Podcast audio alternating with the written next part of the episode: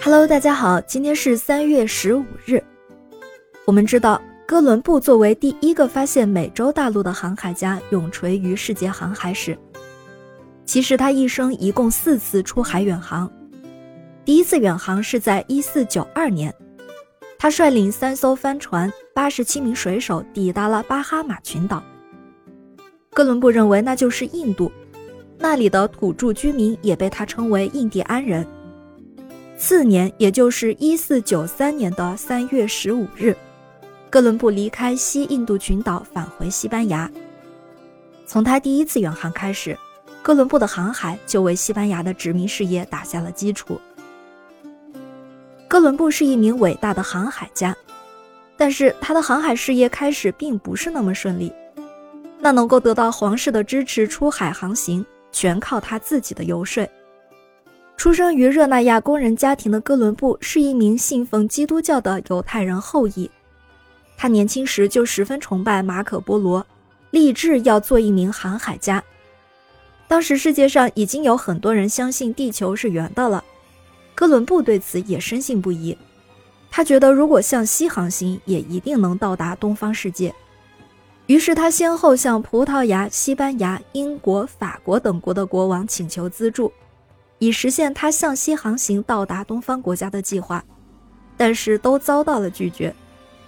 哥伦布还被很多人看成是江湖骗子。另外，他在请求资助时要价很高，他要求要得到航海司令的头衔，百分之十的战利品回报，并且还要求将他发现的每个国家的总督权都过继给他的后代。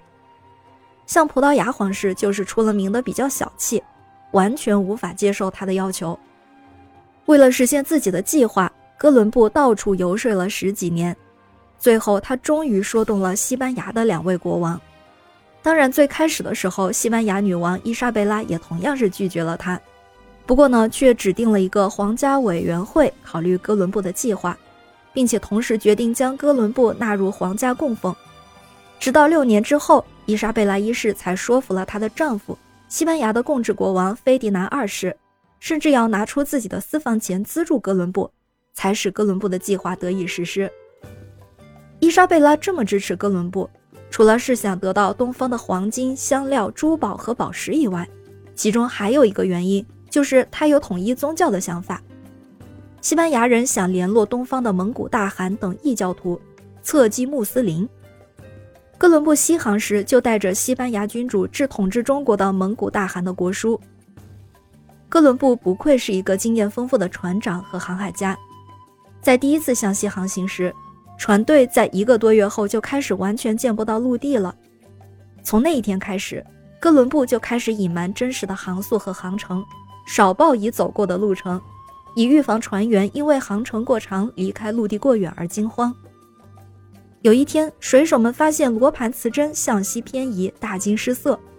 结果哥伦布说这是因为北极星移动所致，而不是磁针失灵，还专门做了试验来核实自己所说。其实这完全是哥伦布自己在找补。但是这种意外的情况下，他必须要迅速稳定大家的情绪。然后他命令天大亮的时候再继续往前走。这个时候啊，就发现罗盘已经正常了。所以，哥伦布其实在这次是初步发现了磁差，他测量了磁偏角，即地磁南北极与地理南北极之间的偏差，地磁子午线与地理子午线之间的夹角。可以说，哥伦布的这个发现和解释对航海家、人文学家、地理学家和物理学家都有启发和帮助。那哥伦布的第一次航行就已经到达了巴哈马岛，但是他自己却以为是亚洲。直到他第三、第四次航行时，大家才认识到他所到达的地方并非亚洲，而是一个欧洲人未曾到过的新世界。哥伦布在一四九三年首次远航返航，代表了他这次远航的成功。这一次成功刺激了西欧国家和人士竞相远航探险，从此开启了人类全球化的过程。有这么一个故事，说哥伦布发现美洲后，许多人认为哥伦布只不过是凑巧看到的。